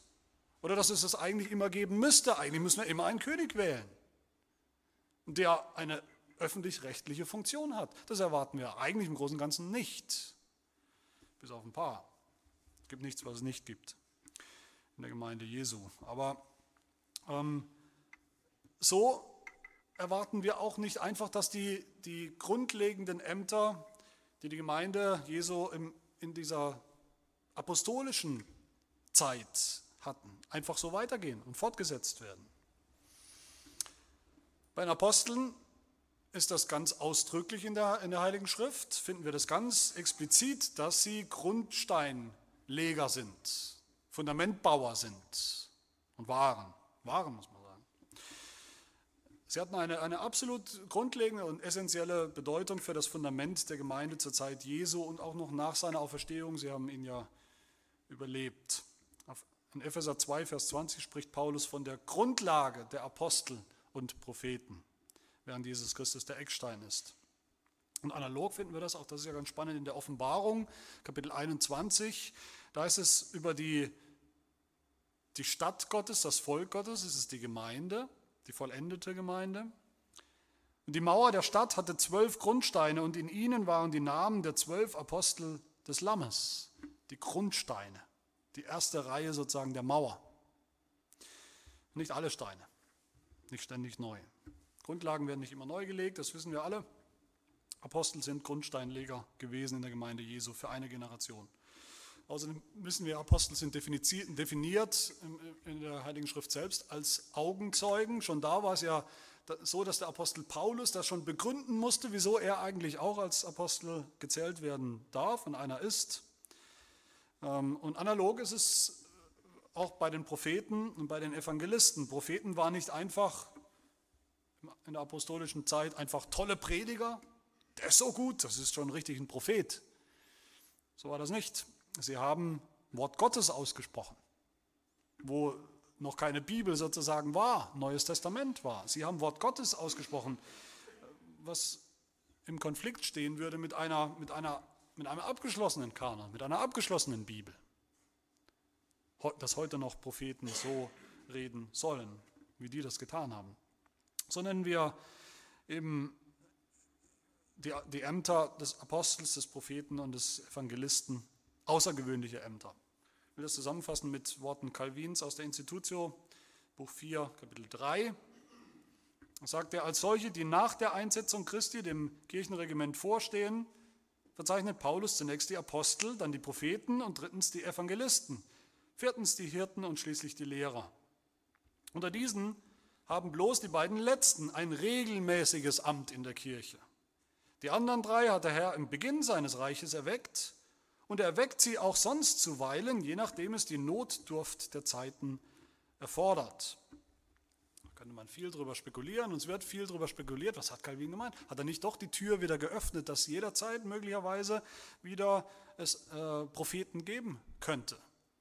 Es gibt auch Abhandlungen darüber, hat, hat äh, Calvin Luther möglicherweise als so einen Propheten gesehen, den der Herr in der Endzeit nochmal erweckt hat äh, zum Wohl der Kirche. Aber darauf will ich nicht eingehen. Ich will jetzt darauf eingehen, auf die Unterscheidung zwischen den gewöhnlichen und den außergewöhnlichen Ämtern. Gewöhnliche Ämter sind also die, die nicht besonderen Umständen des kirchlichen Lebens oder der Heilsgeschichte geschuldet sind, sondern die beständig äh, gebraucht werden und vonnöten sind. Das sind nach Epheser 4, 11 die Hirten und Lehrer. Nach anderen Auflistungen sind es die Ältesten, die Aufseher, die Lehrer, die Diakone, wie man sie auch immer nennen möchte und unterscheiden möchte. Dazu kommen wir noch, beziehungsweise dazu kommen wir jetzt. Nämlich die Frage, wie viele, welche gewöhnliche, gewöhnlichen Ämter gibt es heute noch.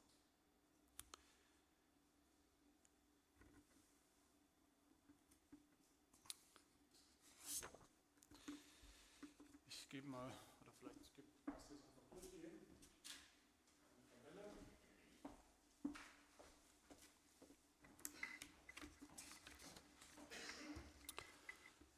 Das, äh, wenn wir jetzt anfangen, das durchzulesen, dann äh, ist natürlich die Aufmerksamkeit weg. Wir werden äh, punktuell darauf kommen. Nehmt es euch mit nach Hause. Ich hoffe, es ist eine hilfreiche Unterscheidung von den gängigen Ansichten über die Ämter in der Kirche heute.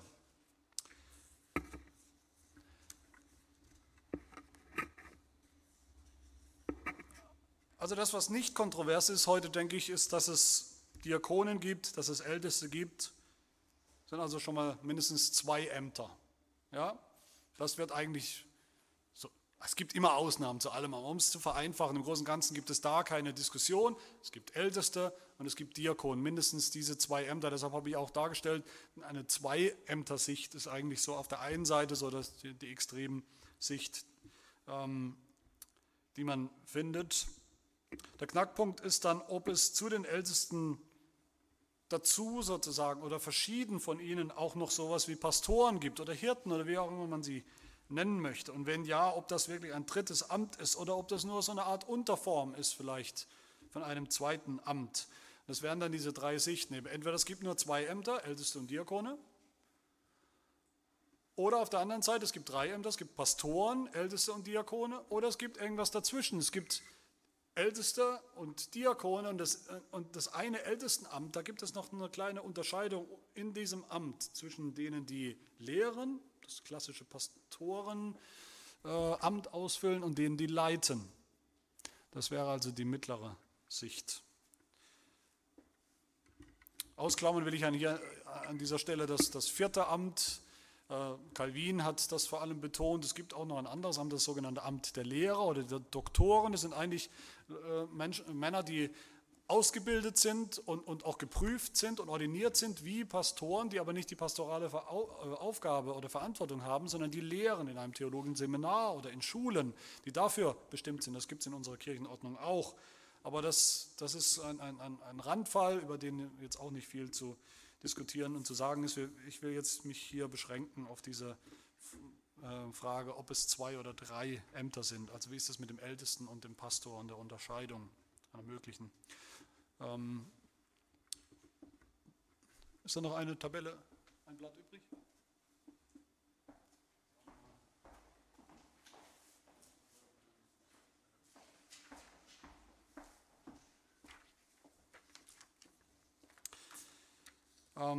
Ich will natürlich argumentieren, ich denke, das äh, dürfte schon klar sein, dass die, die konsequente Drei-Ämter-Sicht die biblische Sicht ist und dass es auch die historisch reformierte Sicht ist. Und drei Dinge wollen wir da noch abschließend tun. Ich weiß, die Zeit ist schon vorangeschritten, aber ich will mich begrenzen. Ich versuche es relativ kurz zu machen. Ein paar kleine biblisch-theologische Gedanken, die sind wichtig. In der Diskussion fehlen die oft. Und dann ein paar exegetische Feststellungen und am Ende noch abschließend ganz kurz ein paar historische Bemerkungen. Ich kann hier nicht ganze biblische Theologie entfalten, Hermeneutik, also Herangehensweise an die Heilige Schrift entfalten. Fakt ist auf jeden Fall, Reformierte nehmen, das sollte immer so sein, ist aber nicht immer so, aber Reformierte im Prinzip nehmen die ganze Heilige Schrift ernst als das Wort Gottes. Das gilt also in allen theologischen Fragen, das gilt auch in der Frage nach dem Amtsverständnis, dem richtigen. Die Diskussionen über die Ämter, die werden oft entweder von Dispensationalisten geführt, die also schon prinzipiell mit dem Alten Testament auf Kriegsfuß stehen, oder zumindest von, von Leuten, oder wir diskutieren mit Leuten oft, die vielleicht geprägt sind von, von dispensationalistischen Ansichten, von einer Geringschätzung oder vielleicht Missachtung des Alten Testaments. Das bedeutet für uns, wenn wir nach dem rechten Amtsverständnis suchen, dann ist es nicht eine Sache von ein paar plumpen Belegstellen aus dem Neuen Testament. Das wollen wir uns wirklich abschminken. Auf so Diskussionen sollten wir uns auch nicht einlassen, dass man sagt, muss man einfach in 1 Timotheus 3 nachlesen, da gibt es zwei Verse, steht doch alles drin. Nein, da steht nicht alles drin. Und auch Paulus wusste dass das und hat aufgebaut auf dem, was, was das Alte Testament sagt. Und wir beginnen beim Alten Testament. Wir müssen in der Diskussion beim Alten Testament beginnen, bei, bei einem organischen Verhältnis zwischen AT und NT. Äh, wo es Kontinuität gibt, auch Diskontinuität, man dieses neu, man dieses anders, aber vieles ist auch fortgesetzt. Und das sehen wir, dass, dass, dass ich, ich habe das nicht erfunden, das finden wir in der Heiligen Schrift selbst, dass man so umgeht, die Ämter im Kontext des Alten Testamentes sieht. Zum Beispiel das erste Mal, Lukas in der Apostelgeschichte, wo er zum ersten Mal vom Ältesten, vom Amt des Ältesten spricht, in Apostelgeschichte 11, da fällt auf, dass er dieses Amt nicht definiert, dass er dieses Amt nicht erklärt. Er setzt voraus, ihr wisst doch alle, was ein Ältester ist. Israel hatte immer schon Älteste. Er setzt voraus, man, man versteht das. Eine Kontinuität mit dem Ältestenamt in Israel.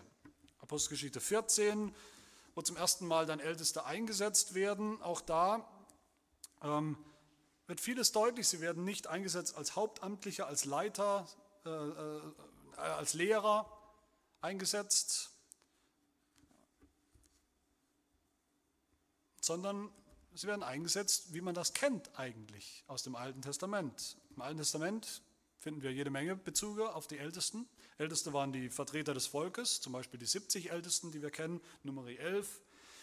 Sie waren Leiter, sie waren Richter, sie hatten Richterfunktionen, äh, rechtliche, also Rechtsprechung, aber sie waren nirgends, nirgendwo Lehrer oder Priester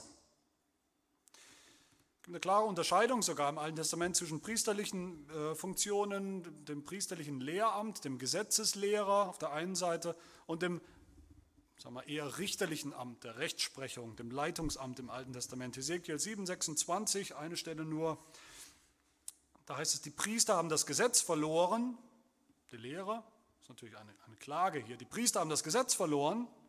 Und die Ältesten das Urteil.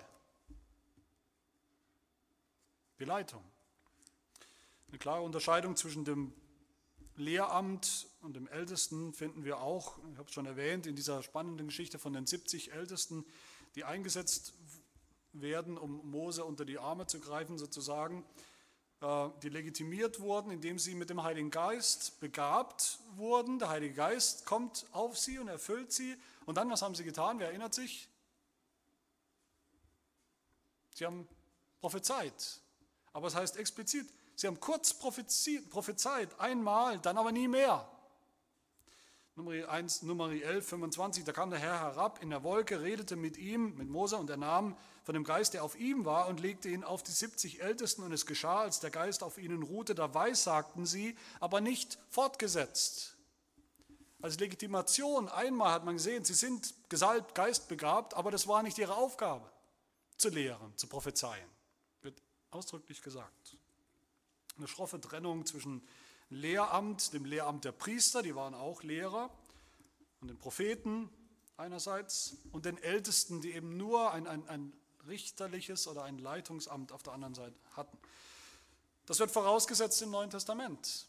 Das ist ganz wichtig, dass wir das sehen. Das ist ein Fundament, eine Voraussetzung im Neuen Testament. Das Neue Testament argumentiert eben dann nicht ex nihilo, aus dem, aus, dem, aus dem Nichts heraus, fängt neu an zu argumentieren für das Ältestenamt. Nein, es wird vorausgesetzt.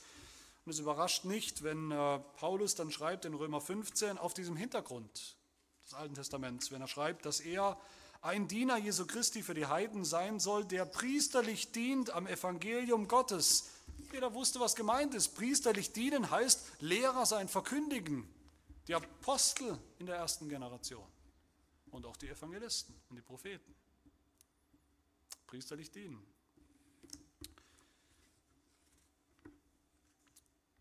Schon die Hirtensprache des Neuen Testaments hat natürlich alle Vorläufer im Alten Testament. Auch die ist nicht plötzlich, kommt nicht plötzlich vom Himmel herab. Das Volk hatte immer schon Hirten. Natürlich der allergrößte, der oberste Hirte der Schafe, Hebräer 13, ist unser Herr Jesus Christus. Wir müssen zu Jesus schauen, wie er das Amt erfüllt hat, wie er das Alte Testament erfüllt hat, die Ämter, von denen darin die Rede ist. Das ist essentiell für unser Amtsverständnis des Neuen Testaments. Christus hatte, das habe ich schon angedeutet, drei, sein, also Messias zu sein, bedeutete, er hat ein dreifaches Amt, drei Ämter, die er in sich vereint hat, in Personalunion sozusagen. Jesus Christus war und ist Prophet. Ich will gar nicht reingehen, jetzt die, da haben wir die Zeit nicht in die ganzen Stellen, die das natürlich belegen, aber wir wissen, er spricht von Gott, er spricht für Gott, er ist das Wort Gottes, er war der erste Prediger der, der guten Nachricht. Äh, nur Johannes 14, 24, das Wort, das er hört, ist nicht mein, sondern des Vaters, der mich gesandt hat und so weiter und so fort. Die Salbung Jesu, das Wort zu verkündigen. Jesus Christus war und ist Priester, Hebräer 4, 14, da wir nun einen großen hohen Priester haben. Und wir haben gehört, auch das bedeutet äh, auch, es hat auch mit dem Wort Gottes zu tun, das Wort Gottes äh, auszuteilen, zu verkündigen. Und Jesus Christus war und ist ein König in Erfüllung von, von den äh, messianischen Erwartungen eines, eines Königs. Psalm 110 äh, zum Beispiel, was sich erfüllt hat, wo Jesus Christus sich nach seiner Erhöhung auf den Thron gesetzt hat, auf den Thron zur Rechten des Vaters, wo er jetzt auch heute noch regiert als König. Wäre viel dazu zu sagen, aber ich will es eigentlich zusammenfassen. Ich denke, es ist sehr schön, auch heilsgeschichtlich zusammengefasst in unserem Katechismus, Frage 31 im Heidelberger, mitsamt den Belegstellen, die man da auch findet, die wesentlichen äh, zu diesem dreifachen Amt. Da heißt es, warum wird er Christus, das heißt Gesalbter genannt, Ordinierter genannt? Warum? Die Antwort, er ist von Gott dem Vater eingesetzt, ordiniert, mit dem Heiligen Geist gesalbt zu unserem obersten Propheten und Lehrer, der uns Gottes verborgenen Rat und Willen von unserer Erlösung vollkommen offenbart. Und zu unserem einzigen Hohenpriester, der uns mit dem einmaligen Opfer seines Leibes erlöst hat und uns alle Zeit mit seiner Fürbitte vor dem Vater vertritt. Und drittens zu unserem ewigen König, der uns mit seinem Wort und Geist regiert und bei der ewigen, bei der erworbenen Erlösung schützt und erhält.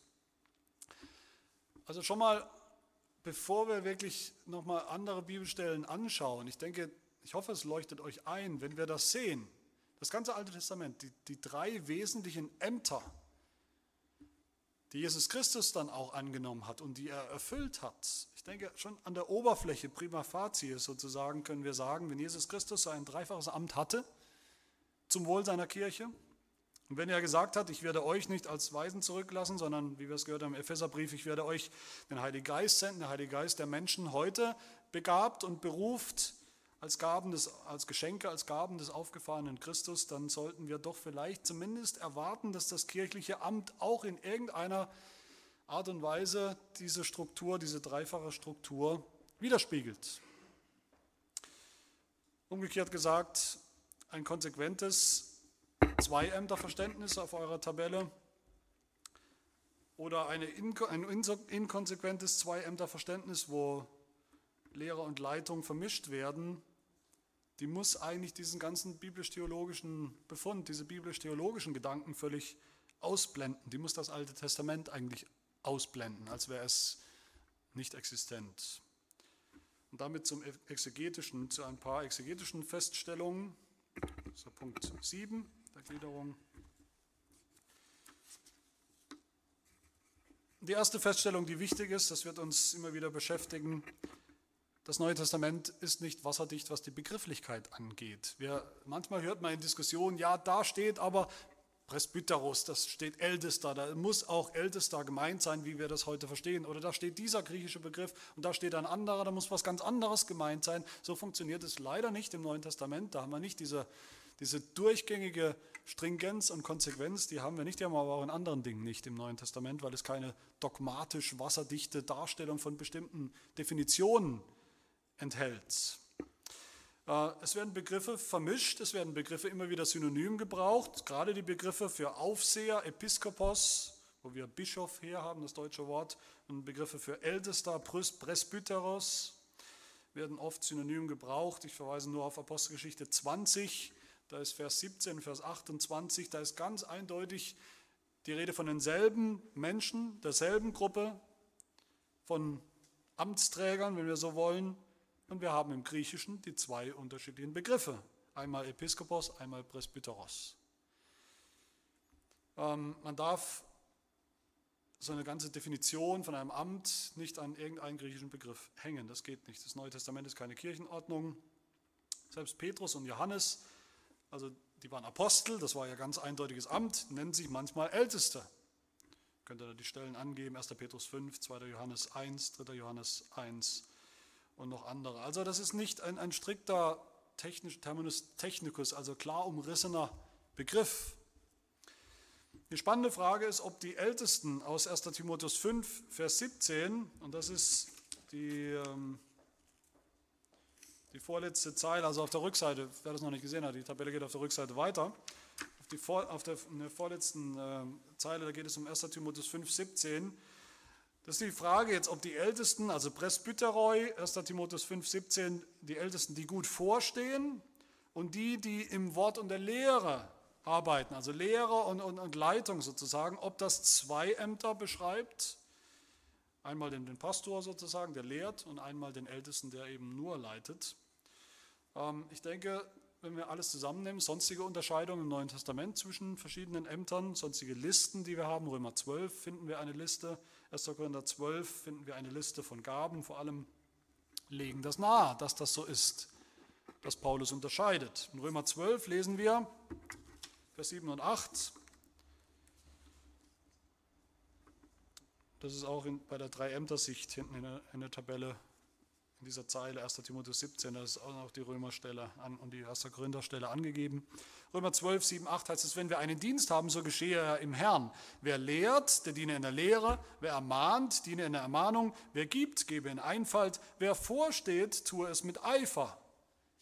Wer lehrt, und dann später heißt es, wer vorsteht. Das sind zwei unterschiedliche Menschen zunächst mal, könnte man sagen. 1. Korinther 12, 28, Gott hat in der Gemeinde etliche eingesetzt, erstens als Apostel, zweitens als Propheten, drittens als Lehrer, so dann Wunderkräfte, dann Gnadengaben der Heilung, der Hilfeleistung, der Leitung. Auch da wird zumindest mal, auch das erstmal in der Draufschau sozusagen oberflächlich unterschieden zwischen denen, die eben leiten und denen, die lehren.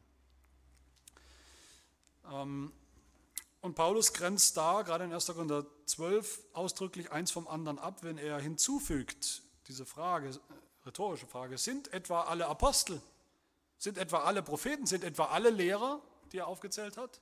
die Antwort muss halt lauten, nein, nicht alle von denen, die er aufgezählt hat, sind Lehrer, sind Propheten, sind Apostel.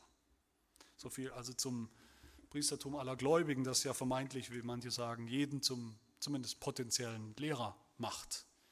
Nicht nach Paulus.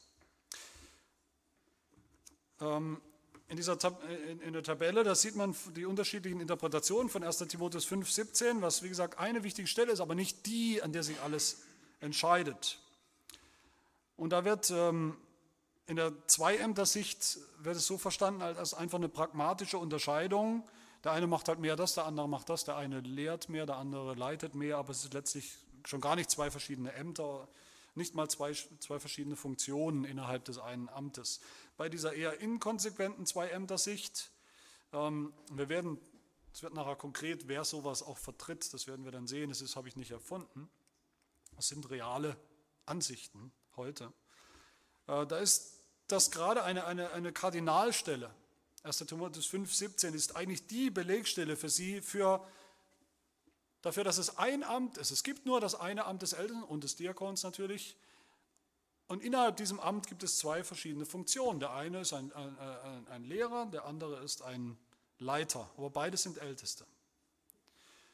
Und in der, dritt, in der dritten Sicht, der Dreiämter-Sicht, äh, verstehen wir, wir verstehen diese, diese Stelle 1. Timotheus 5, 17 als Hinweis auf eine Unterscheidung zwischen zwei Ämtern, auch wenn hier Presbyteros für beide verwendet wird. Das ist nicht ein Problem, das passiert auch sonst im Neuen Testament, wie gesagt, dass diese Begriffe ausgetauscht werden.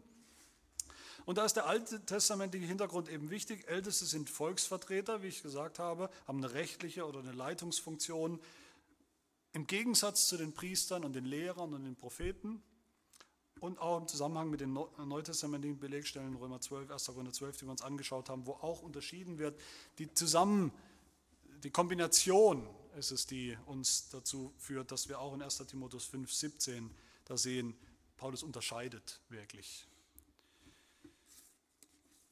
Ähm,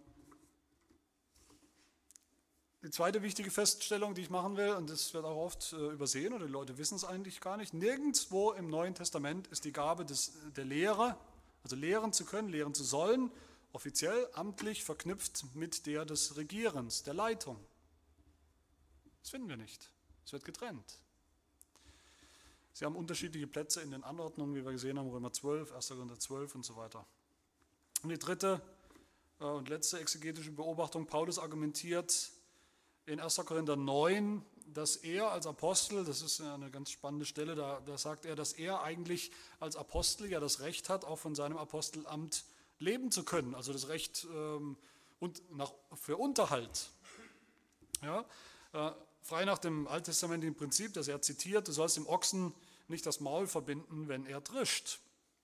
Also ich als Apostel hätte eigentlich das Recht davon zu leben, dass ihr mich unterstützt, dass die Gemeinden mich unterstützen dafür. Und dann sagt er, wisst ihr nicht, dass die, welche die Heiligendienste tun, auch vom Heiligtum essen und dass die, welche am Altar dienen, vom Altar ihren Anteil erhalten. Also er verknüpft den Aposteldienst hier mit dem Priesterdienst, mit der Lehr, mit, der, der Lehr, mit dem Lehramt. Und der letzte Schritt in diesem Argument, das äh, ich so nirgendwo anders jetzt gefunden habe, aber ich denke, das ist ein wichtiges Argument, dass er beides mit dem Predigtdienst verbindet. In Vers 14, so hat auch der Herr angeordnet, dass die, welche das Evangelium verkündigen, vom Evangelium leben sollen. Ein wichtiges biblisches Prinzip, aber ich denke ein echtes Problem für die Vertreter der Zweiämterlehre. Wenn Älteste in ihrer Vielzahl, also Laien, das sind ja Laien, nicht Hauptamtliche, wenn die eigentlich auch Prediger, nach ihrem Verständnis Prediger sein können oder sind, dann gilt doch auch für sie dieses Prinzip. Dann gilt doch auch für Älteste das Prinzip, dass sie eigentlich alle von ihrem Dienst leben können müssten. Aber Paulus redet hier vom Predigtamt, den priesterlichen Dienst, dem Propheten, den Aposteln, was schließlich einmündet in das Lehramt des Neuen Testaments, das Pastorenamt des Predigtamtes. Das ist also hier eine Tabelle die letzte Zeile auf der ersten Seite. Ähm, was ist eigentlich ein Ältester? Nach dem Zweiämterverständnis gibt es keine Unterscheidung zum Pastor. Es gibt nicht sowas eigentlich wie einen Pastor, unterschieden von den Ältesten. Es gibt nur sowas wie eine praktisch, äh, pragmatische Arbeitsteilung in Hauptamtliche und Laienälteste. Und dann ist es eher zufällig, dass der eine eben Geld dafür kriegt. Der hat da Glück gehabt. Der darf das sozusagen den ganzen Tag lang machen der kriegt Geld dafür und die anderen machen dasselbe. Die Ältesten, die anderen Ältesten predigen genauso. Man wechselt sich ab. Es gibt Gemeinden, da predigt der Pastor, da gibt es vielleicht noch drei andere Älteste und der Pastor predigt eben nur einmal im Monat, kriegt aber ein volles Gehalt. Ich brauche ich brauch mich darüber nicht beklagen, wenn die Gemeinden ihn dafür bezahlen, aber ihr seht, was, äh, ich hoffe, ich hoffe, ihr seht, was da die mögliche Problematik ist an diesem Verständnis. In der inkonsequenten Zwei-Ämter-Sicht hat man äh, natürlich auch diese Unterscheidung. Also man hat ein Ältestenamt und der eine ist ein Lehrer. Äh, also einer, der, der, der leitet besser und der andere lehrt besser und der, der lehrt, das ist dann der Hauptamtliche. Aber man hat natürlich am Ende dann, man hat nicht das Problem, dass die ganzen Ältesten auch Lehrer sind und deshalb auch Geld dafür kriegen sollen. Das hat man so sozusagen vermieden. aber man hat immer noch äh, eben diese künstliche Unterscheidung, dass es ein Amt ist, aber zwei Funktionen. Und nach, nach unserem Verständnis der Dreiämter-Sicht hat man, äh, ist ein, der Älteste ist ein Mann mit einer speziellen Begabung und Berufung zu leiten. Ist nicht einer, der einfach jetzt nicht so viel Zeit hat und nicht so gut ausgebildet ist zu lehren und zu leiten. Deshalb macht das halt weniger vielleicht als der Pastor. Nein, er hat eine ganz andere, spezielle Berufung, nämlich zu leiten. Er ist derjenige, der als Repräsentant, einer der Repräsentanten des Volkes, der Gemeinde gewählt ist und, äh, und leitet, eine Leitungsfunktion hat. Und ich will schließen mit einigen äh, ganz kurzen historischen Bemerkungen. Das ist auch die letzte Zeile der, der Tabelle, deutet das an. Ich würde gerne natürlich hier, ah, wenn ich eine Stunde hätte, würde ich anfangen bei den Kirchenvätern und wie Sie schon unterschieden haben, die Ämter teilweise sehr deutlich zwischen einem Lehramt, einem Leitungsamt und einem diakonischen Amt. Also eine Drei-Ämter-Unterscheidung findet man bei vielen Kirchenvätern. Äh, wenn wir in die Reformationszeit schauen, dann ist klar, dass die frühen Reformatoren ich habe schon Luther, auf Luther so ein Stück weit entschuldigt, äh, dass er eben sehr stark mit, mit der Wiederentdeckung des Evangeliums, Kardinallehren beschäftigt war und ähm, es vor allem die, die, die zweite Generation oder die, die Jahrzehnte danach waren, äh, vor allem die Reformierten, muss man sagen, Butzer, Martin Butzer und Johannes Calvin in, in Straßburg und in Genf, waren diejenigen, die dann diese Reformation der Kirche an Haupt und Gliedern, also bis in die Ordnung der Kirche hinein, äh, vollzogen haben, weitergeführt haben, inklusive der Ämter. Ich denke, es ist keine Übertreibung. Je mehr ich lese und studiere, desto mehr bin ich davon überzeugt und will das auch nachdrücklich sagen, dass es Calvin war. Niemand anderes. Calvin war es, im, im, hat gut gelernt bei Martin Butzer, aber am Ende war es Calvin, der uns das wahre biblische Ältestenamt, das Amt des Ältesten wiedergegeben hat. In seiner ganzen Bedeutung und auch, auch Ehre nach dem Neuen Testament. Und ich denke, man kann sagen oder muss sagen, die reformierte Sicht der Ämter, die reformierte Sicht der Ämter ist diese drei Ämtersicht. Die finden wir bei Butzer, die finden wir bei Calvin, finden wir in den frühen Schriften Calvins zur, zur Kirchenordnung äh, in Genf die finden wir in der Institutio, überall, wo wir hinschauen. Die finden wir übrigens auch im frühen Presbyterianismus bei John Knox, äh, in den, in den Kirch, Kirchenordnungsschriften, die er verfasst hat. Aber entscheidend sind für uns natürlich nicht irgendwelche Leute, auch wenn sie noch so namhaft sind, sondern Kirchenordnungen und Bekenntnisse. Das ist das, was für uns entscheidend ist, für uns Reformierte. Und da lesen wir, und da bin ich fast durch, in Artikel 30 vom niederländischen Bekenntnis von der Leitung der Kirche ganz klar diese Dreiämter-Sicht auch ausgebreitet. Da heißt es, wir glauben, dass diese wahre Kirche, von der wir gehört haben, mit den drei Merkmalen, regiert und gelenkt werden muss durch jene geistliche Verwaltung, die uns Gott selbst in seinem Wort gelehrt hat, nämlich, dass in ihr Diener und Pastoren, das ist dasselbe, sind, um zu predigen und die Sakramente zu verwalten, haben wir gleich noch eine kleine Amtsbeschreibung, Außerdem Älteste und Diakonen, welche gemeinsam mit ihnen, mit den Pastoren, das Presbyterium oder den Kirchenrat bilden. Da kommen wir im dritten Vortrag drauf. Damit durch diese Mittel die wahre Religion erhalten und die wahre Lehre verbreitet werde, die den Lastern ergebenen Leute geistlich getadelt und gebessert und gleichsam durch den Zaum der Zucht gezügelt werden und die Armen und Bedrängten, das Diakonische, mit Hilfe und Trost nach eines jeden Bedürfnis unterstützt werden können. Denn dann wird alles gehörig und ordentlich in der Kirche zugehen, wenn gläubige und fromme Männer zu ihrer Leitung erwählt werden, nach der Vorschrift des heiligen Paulus an Timotheus. Manche lehnen das ab, manche, die sie reformiert nennen, lehnen das ab. Sie lehnen deshalb vielleicht auch das niederländische Bekenntnis ab. Manche berufen sich auf den Heidelberger Katechismus. Man hört das immer wieder, ja, den Heidelberg, wir sind reformiert, wir bekennen den Heidelberger Katechismus. Im Heidelberger findet man ja nichts äh, über die Ämter. Das ist ein Missverständnis. Es stimmt auch hier, dass der Heidelberger Katechismus die Ämterlehre nicht wirklich entfaltet, aber er setzt auch das, dieses klassische Drei-Ämter-Verständnis voraus.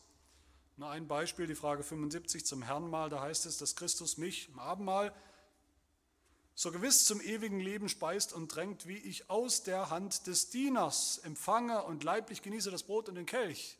Der Diener ist der Kirchendiener. Das ist ein Terminus technicus für den Pastor, nicht für einen Ältesten oder Diakon oder irgendeinen anderen Laien, der halt mal mithilft. Das ist das Drei-Ämter-Verständnis, auch hinter dem Heidelberger. Dasselbe Wortlaut finden wir äh, in der Kirchenordnung der Kurpfalz insgesamt. Ähm, das finden wir auch im Formular, unserem Herrenmahlsformular, das ja auch zurückgeht auf diese Zeit. Das finden wir auch im Genfer Katechismus und so weiter und so fort, im zweiten helvetischen Bekenntnis. Das sind alles Stellen, wo man nachlesen kann. Ich will abschließen, indem ich sage, insgesamt ein mehr oder weniger konsequentes Zweiämterverständnis, also diese ersten beiden Spalten in der Tabelle, ist eigentlich so richtig erst Mitte des 19. Jahrhunderts aufgekommen, vor allem im Kontext des sogenannten erwecklichen Christentums, schwärmerischen Christentums, könnten wir auch sagen. Es findet seine klaren Vorläufer im Täufertum und nicht in der Hauptreformation, im Hauptstrom der Reformation. Das Anliegen des, des, des Schwenks zu diesem Verständnis war eben das Predigtamt zu öffnen, grundsätzlich zu öffnen für Laienprediger, damit man mehr Prediger hat und leichter Prediger berufen werden können. Das Anliegen war mehr Prediger zu gewinnen aus der Masse der Männer, die Gott doch offensichtlich begabt hat, so hat man gesagt. Dann müssen sie doch auch äh, dienen können, predigen können. Das Anliegen der zwei Ämtervertreter war auch, das Amt des Ältesten heraufzustufen, weil er nicht nur leiten soll, sondern er darf eben auch predigen. Das ist ja sozusagen eine Heraufstufung. So war, war das Anliegen. Aber in Wirklichkeit hat man damit nicht das Amt des Ältesten heraufgestuft, sondern hat beide Ämter eigentlich, das Amt des Pastors und das Amt des Ältesten in Wirklichkeit herabgestuft. Das Pastorenamt hat seine exklusive Domäne Aufgabe, Berufung verloren, mitsamt der Notwendigkeit auch, das ist ja der nächste Schritt, der Notwendigkeit einer, einer, einer rigiden theologischen Ausbildung. Warum soll, fragen sich heute auch junge Männer, warum muss ich noch so lang studieren und so intensiv studieren, wenn doch der Älteste äh, XY am Sonntag auch genauso sich hinstellt und predigt? Warum, warum soll ich da mehr machen? Das Pastorenamt wurde heruntergeschraubt. Und auch das Amt des Ältesten hat seine exklusive Domäne, seine hohe Berufung letztlich verloren. Nach dem Wort Gottes sind Älteste, wie gesagt, Leiter der Gemeinde, sie sind Hirten, sie sind Aufseher in der Gemeinde, sie sind auch Seelsorger in der Gemeinde. Innerhalb des Kirchenrats, wie wir sehen werden, sind sie diejenigen, die die Gemeinde leiten, die Ältesten, zusammen mit dem Pastor. Aber die Ältesten überwachen sogar den Pastor als Kirchenrat. Sie überwachen die Lehre, die in der Gemeinde geschieht. Sie haben eine hohe und heilige und spezielle Berufung und Aufgabe, die nur verwässert wird, wenn man sagt, ja, man muss halt auch predigen. Für eine wahre Reformation der Kirche an Haupt und Gliedern müssen wir unbedingt dieses klassische und biblische und reformierte Dreiämterverständnis wiederentdecken zum Wohl der ganzen Kirche, zum Wohl auch unserer Kirche und zur Ehre Gottes. Soweit.